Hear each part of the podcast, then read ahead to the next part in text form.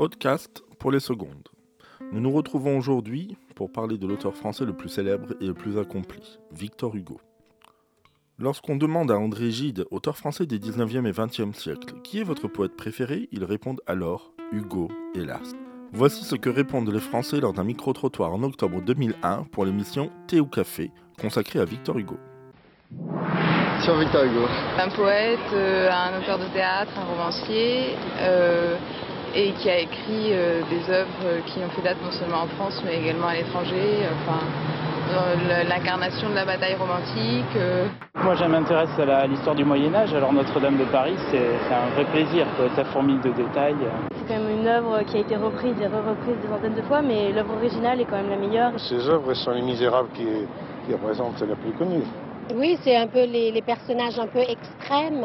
Hein, le gentil, l'autre le méchant, euh, la petite fille. Enfin, c'est toujours très touchant, surtout pour des mères de famille. hein. Il ne fait aucun doute que les réponses seraient les mêmes aujourd'hui en 2020. Si Victor Hugo est resté célèbre grâce à ses œuvres et son implication dans le monde de son époque, il reste en réalité bien méconnu.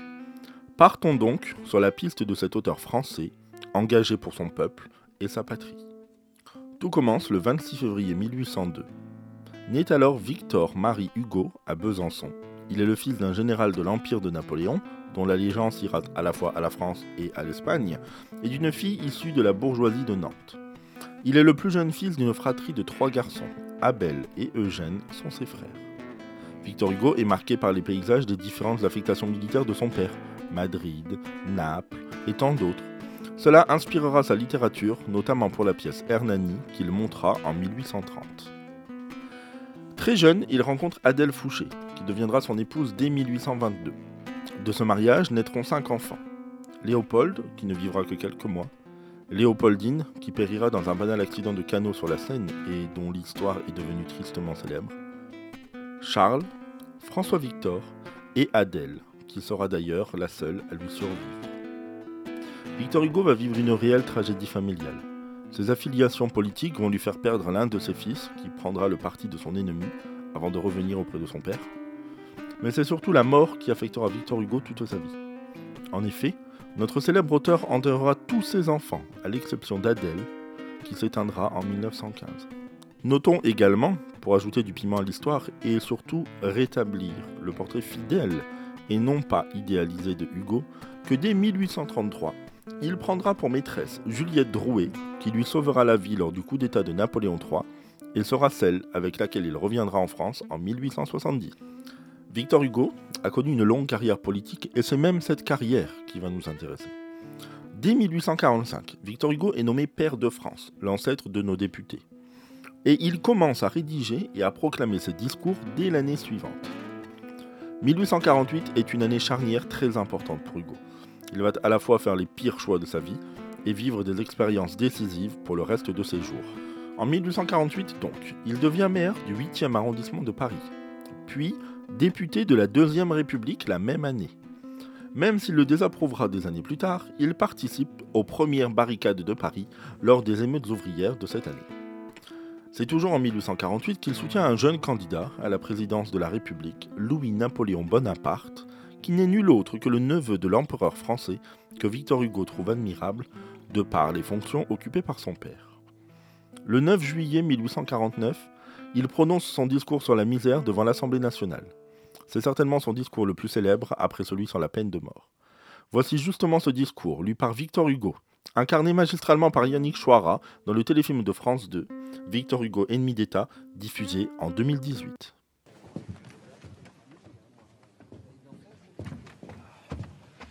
Monsieur le Président. Messieurs,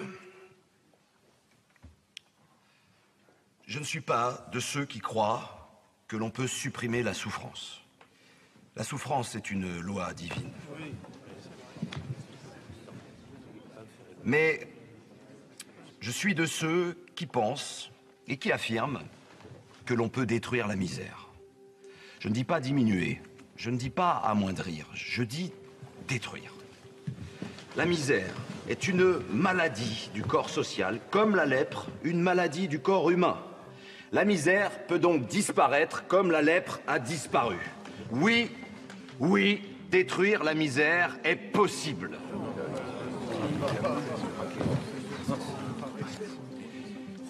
Et nous devons y songer sans cesse, gouvernants comme législateurs, car en pareille matière, tant que le possible n'a pas été fait, le devoir n'est pas rempli. Non, vous n'avez rien fait tant qu'il y a, au-dessous de nous, une partie du peuple qui désespère. Vous n'avez rien fait tant que ceux qui sont dans la force de l'âge et qui travaillent peuvent être sans pain. Vous n'avez rien fait tant que ceux qui sont vieux et qui ont travaillé peuvent être sans asile. Vous n'avez rien fait tant qu'on meurt de faim dans nos villes. Vous n'avez rien fait. Rien fait, messieurs. Cessez votre émolo, vous n'êtes pas au théâtre.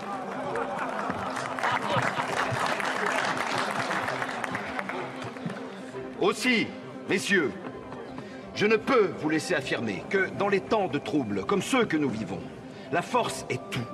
Et que toute mesure sociale serait du socialisme déguisé. On n'a jamais dit cela C'est de la calomnie Silence S'il vous plaît, silence Une société de progrès, messieurs, ne peut reposer sur la souffrance publique, sur un système d'aumône qui dégrade celui qui la reçoit. Il faut il faut remplacer l'aumône par l'assistance qui fortifie celui qui en bénéficie.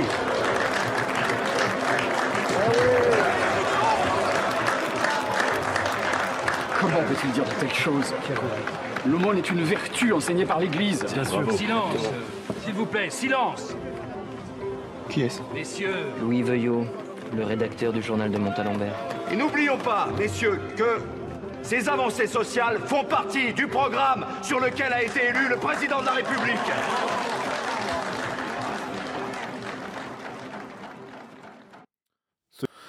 Ce, discours tristement célèbre marque le début de la carrière d'homme d'opposition que sera Victor Hugo. Dès le soir même, le discours est publié en une du journal qu'il tient avec ses fils, L'événement. Tout Paris et toute la France lit et comprend que Hugo sera un homme fort et de leur côté.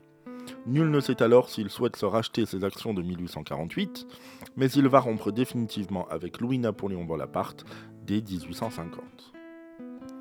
Le drame absolu survient le 2 décembre 1851. Louis-Napoléon Bonaparte renverse le pouvoir, fait ce qu'on appelle alors un coup d'État et s'autoproclame empereur des Français sous le nom de Napoléon III. Hugo tente alors désespérément d'organiser une résistance des barricades, mais cela échoue lamentablement, coûtant la vie à de nombreux Parisiens. Il fuit et son exil commence. Napoléon le Petit, comme se plaira à l'appeler et le dénigrer Hugo en permanence, se glorifie de ce départ. Pendant qu'il s'est débarrassé de Hugo pour de bon, il poursuit ses horreurs sur le territoire et envers la République. Mais que Victor Hugo soit en exil en Belgique, à Bruxelles, ou en Normandie, sur les îles de Jersey et Guernesey, qui appartiennent alors à l'Angleterre, sa voix se fera toujours entendre jusque Paris. C'est dans ce contexte particulier qu'il publie en 1856 son recueil le plus célèbre, Les Contemplations. Ce recueil rend hommage à sa vie sentimentale, un peu comme un bilan de sa vie amoureuse et familiale. Mais le recueil de poèmes qui nous intéresse ici c'est l'autre recueil. Celui qui n'est pas romantique. Celui qui a été publié trois ans plus tôt et qui est une véritable attaque contre l'empereur autoproclamé, les châtiments. Et c'est de ce recueil dont nous allons parler dans cette séquence. Voici d'ailleurs l'un des poèmes que nous n'analyserons pas ensemble, mais qu'il est important de connaître. Puisque le juste est dans l'abîme, puisqu'on donne le sceptre au crime, puisque tous les droits sont trahis, puisque les plus fiers restent mornes, puisqu'on affiche au coin des bornes le déshonneur de notre pays. Ô République de nos pères, grand panthéon plein de lumière, dôme d'or dans le libre azur, temple des ombres immortelles, puisqu'on vient avec des échelles coller l'empire sur ton mur. Puisque toute âme est affaiblie, puisqu'on rampe, puisqu'on oublie le vrai, le pur, le grand, le beau, les yeux indignés de l'histoire, l'honneur, la loi, le droit, la gloire, et ceux qui sont dans le tombeau. J'aime le malheur qui m'éprouve, et cette ombre où je retrouve, ô vous à qui mon cœur sourit, dignité, foi, vertu voilée, toi, liberté fière exilée, et toi, dévouement, grand proscrit, J'aime cette île solitaire, Jersey, que la libre Angleterre couvre de son vieux pavillon. L'eau noire, par moments accrue, le navire errante charrue, le flot, mystérieux sillon. J'aime la roche solennelle d'où j'entends la plainte éternelle. Sans trêve comme le remords, toujours renaissant dans les ombres, des vagues sur les écueils sombres, des mers sur leurs enfants morts. Ce poème tiré des châtiments met en avant l'exil, mais aussi la détermination d'Hugo à recevoir les plaintes du monde. L'objet du recueil est de dénigrer Napoléon III, par ses actes et sa personne même. Hugo n'hésite pas à être personnel dans ses attaques afin de faire tomber celui qui l'a trahi. Il ira jusqu'à attaquer son physique et sa personnalité. En 1870, au terme de nombreuses guerres contre la Prusse, Napoléon III est fait prisonnier et emmené en Prusse pour y être interné après la bataille de Sedan où la France a dû capituler. Sa captivité trop longue permet aux députés français de proclamer la Troisième République et d'en finir une bonne fois pour toutes avec l'empire de Napoléon III. Et après 19 ans d'exil, Hugo est de retour à Paris, où il mourra 15 ans plus tard, après une belle et longue carrière sur tous les fronts. Merci d'avoir écouté ce podcast, j'espère que vous avez compris, et, le cas échéant, n'hésitez pas à me demander. A très bientôt pour un nouveau moment de littérature.